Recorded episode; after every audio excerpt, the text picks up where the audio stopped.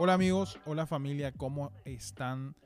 Gracias a cada uno de ustedes que están escuchando este podcast. Dios le bendiga grandemente a ustedes hoy.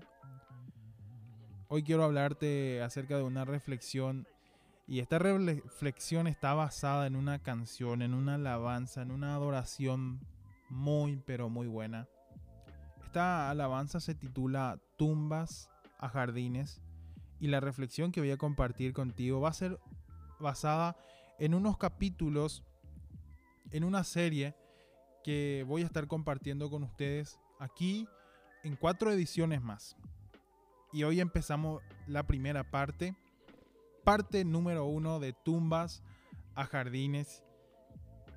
Y esta canción, si lo podés buscar, si lo, lo querés adquirir y escuchar, porque nuestros tiempos de podcast, los cuatro próximos que vamos a estar realizando van a estar basadas en esta reflexión, en este devocional. Y creo que para dar un comienzo ya a esta reflexión, esta canción se llama Tumbas a Jardines y es una canción que está en inglés, pero Elevation Worship, la cual es el grupo de alabanza de una iglesia en Estados Unidos, todo el álbum tradujo al español y eh, el álbum en sí se llama Tumbas a Jardines y una canción de ellas dentro de ese álbum se llama así y esta reflexión que voy a compartir con ustedes se llama Tumbas a Jardines y quiero irme a lo más profundo de compartir con ustedes los rasgos de esta canción con una palabra, con, con pequeños fragmentos de lo que dice esta palabra. Porque muchas veces vemos que el enemigo quiere que pensemos que en la situación que estamos todo se terminó, que ya todo está derrumbado, que ya no hay vuelta atrás, que quizás tus decepciones, fracasos y pruebas te van a enterrar. Pero Dios aún no ha terminado contigo, no ha terminado conmigo, porque Él puede cambiar la decepción a esperanza y el fracaso a fe y las pruebas a victorias. Él es un Dios que cambia tumbas a jardines y Él lo quiere hacer para ti. Él quiere hacer esto para nosotros, para que nosotros podamos crecer aún más. Y ya para entender y, ver esta parte, eh, comparto contigo cuatro versos de esta canción que se titula Tumbas a Jardines. Y dice la canción, de las ruinas y tumbas nacen nuevos jardines. Resucitas los huesos, sé que solo tú lo harás. Eliseo fue un profeta del Antiguo Testamento que vivió una vida notable. Pasó años bajo su mentor, quien fue Elías, y estaba todo el tiempo con Elías, que cuando fueron llevados al cielo en un carro de fuego, fue tan increíble ver esto. Eh, fue llevado por un carro de fuego y con caballos de fuego. Y eso fue el comienzo para la vida de Eliseo.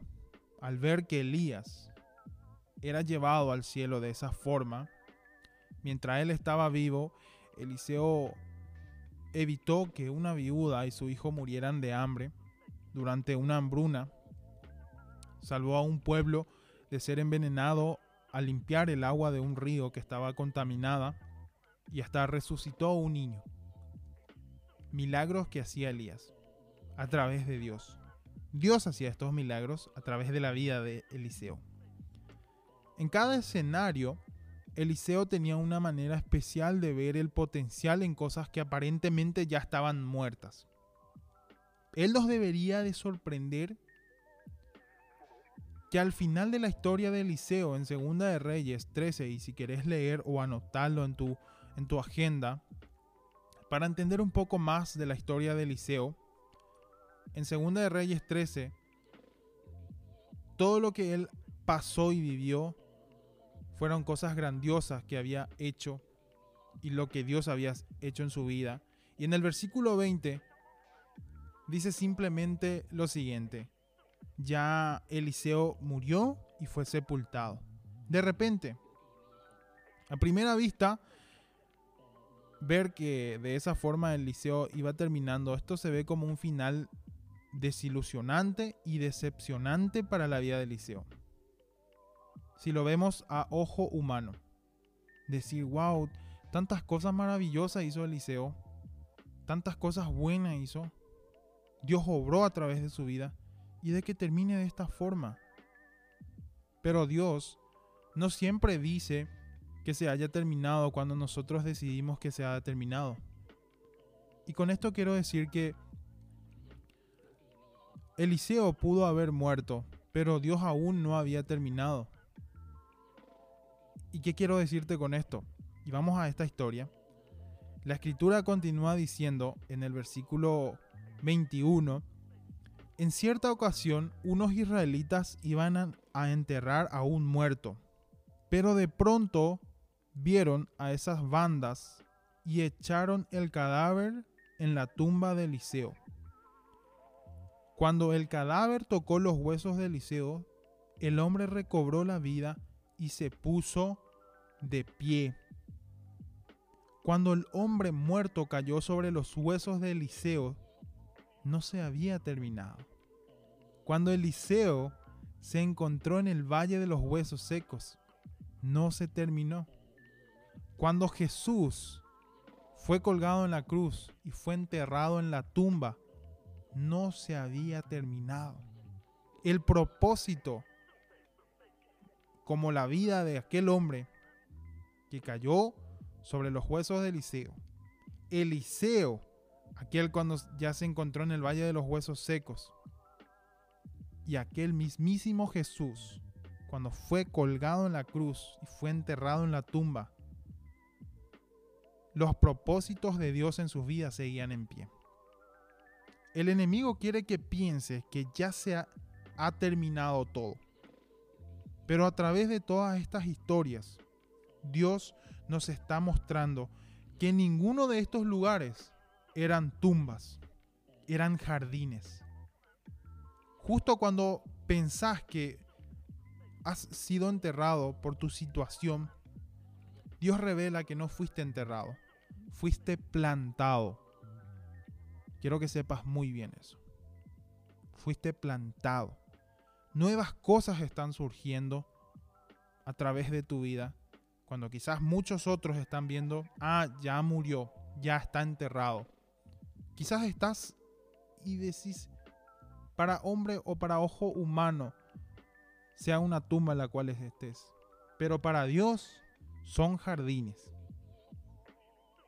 Y, y una nueva vida está tomando raíz en esos tiempos. Pero todo esto va a requerir un cambio de perspectiva, porque Dios quiere y Dios está involucrado en el negocio de resucitar a los muertos. Pero vos decidís si vas a querer ver el potencial que Él ha plantado en vos es increíble lo que Dios puede hacer de muchas vidas que quizás uno mira a ojo o a vista humana y decimos, ya está todo perdido. Sin embargo, no es así. Sin embargo, hay nuevas oportunidades. Luego dice la canción, aquí estoy, al que vive me entregó, rindo todo lo que soy. Usa hoy mi vida, Dios. Reina en mi corazón. Si hoy fueras honesto acerca de tu lista de prioridades, y, préstame mucha atención con lo que te quiero decir. Y esta pregunta, los deseos de quien generalmente vienen primero, ya sean las tuyas o las de Dios. ¿Cuál es el que va primero? ¿Los tuyos o los de Dios? Y cuando sos, y cuando sus deseos, los deseos de Dios, choca con lo tuyo, ¿cuál es tu primera respuesta? ¿O cuál de ellas es tu prioridad? ¿La tuya o la de Dios? Y voy a la historia de Abraham. Porque sin importar la tarea que Dios le asignó, su primera respuesta era obediencia. Obediencia. Cuando Dios llamó a Abraham a dejar su hogar y a viajar a una tierra desconocida, él escuchó y obedeció. Y cuando por fin Dios bendijo a Abraham con un hijo y le dijo que ofreciera a su hijo como sacrificio, él contestó diciendo, aquí estoy. Y esta historia vas a encontrar en Génesis 22.1. Vos te podés poner a imaginar el dolor y la angustia por la que Abraham estaba pasando. Dios le ordenó que hiciera algo que no solo le iba a traer lamento, también estaba en conflicto directo con cómo se sentía acerca de su hijo. Sin embargo, Abraham puso a un lado sus propios sentimientos y decidió confiar en Dios y ser obediente a su voluntad. Justo y cuanto Abraham iba a hacer lo que Dios le ordenó que hiciera, un ángel del Señor le lo detuvo por su fidelidad él y sus descendientes fueron bendecidos abundantemente. Y esto debe ser de ejemplo para nuestras vidas. La vida de Abraham. Cuando nos enfrentamos a una orden incómoda, tendemos a, huir de ellas, a correr. No quiero ser obediente. Y es difícil siempre tener una visión más amplia. Entonces nos sentimos temerosos cuando Dios nos pide que hagamos algo que parece lo contrario a la visión que Él nos dio. Darle todo, ya sea nuestras finanzas, nuestro tiempo o nuestros planes, a veces puede ser la decisión más difícil que podamos tomar. Pero si tenemos fe en su plan y visión para nuestras vidas, entonces cuando Él nos llama a lo desconocido, podemos decir, confío en ti, Dios, confío en vos, Jesús. Usa hoy mi vida, Dios. No nos tenemos que preocupar que el paso que Él nos está pidiendo que tomemos nos concuerde con donde Él nos dijo que vamos a ir. Que no nos haga dudar. Porque Abraham no le hizo dudar en ningún momento aunque le pidió algo que a Abraham quizás le iba a traer mucho dolor, y si nos pidiera en estos tiempos a uno de nosotros hacer eso, es algo increíble. Ni no, ese pensamiento no cabe en nuestra cabeza. Pero la confianza que Abraham tenía en Dios, en ser obediente y de decir, aquí estoy Señor, lo mantuvo de pie. Esta es la primera parte, el primer episodio acerca del devocional Tumbas a Jardines, que significa restaurando esperanza en lugares muertos. Y en el próximo episodio vamos a seguir hablando más de esto. Que Dios te bendiga mucho